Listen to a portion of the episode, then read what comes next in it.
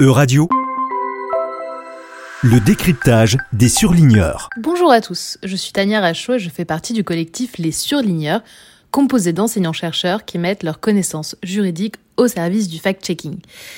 Le Parlement européen n'a-t-il vraiment aucun droit d'initiative législative? C'est sur cette idée fausse ou en tout cas reçue que l'on va s'intéresser parce qu'elle alimente le discours d'une Europe non démocratique. Le pouvoir d'initiative législative, eh bien, c'est décidé en premier lieu de la direction d'un projet politique pour répondre à un besoin de société. En septembre 2021, les députés européens avaient appelé la Commission européenne à inclure la violence fondée sur le genre dans les traités.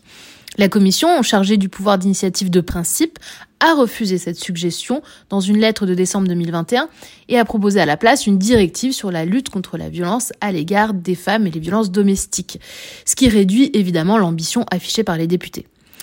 Disposer du pouvoir d'initiative législative permet toujours d'imprimer le caractère essentiel d'une loi si elle est définitivement adoptée.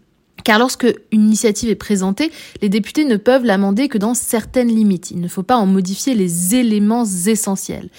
L'idée a donc été émise, notamment par le président Macron et la présidente Ursula von der Leyen, et les députés eux-mêmes d'ailleurs, de doter le Parlement d'un pouvoir d'initiative législative.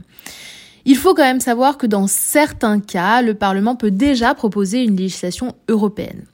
Les traités prévoient parfois que l'initiative revienne à d'autres que la Commission. Par exemple, la législation électorale de l'Union européenne est proposée par le Parlement. C'est ce qu'il a fait d'ailleurs en mai 2022 avec la création de listes transnationales, c'est-à-dire la possibilité d'élire des députés provenant d'États membres différents avec un programme commun. Les prochaines étapes sont donc l'adoption de ce projet à l'unanimité des membres du Conseil, puis le consentement par le Parlement du texte et son entrée en vigueur. Le Parlement européen peut également directement initier la procédure de révision des traités et celle de l'article 7, l'article nucléaire du traité, qui vise à faire constater le risque clair d'une violation des valeurs de l'Union européenne par un État membre, ce qui avait été fait à l'égard de la Hongrie en septembre 2018. Rien ne garantit pour autant que la procédure sera ensuite validée. Enfin, le Parlement européen peut demander à la Commission d'agir par le biais de résolutions, ce qu'il fait très régulièrement. En tout cas, le Parlement européen voit son poids politique s'accroître face à la Commission. Il est un acteur clé de l'initiative de la législation grâce à ses différents outils, même s'il y a effectivement des limites.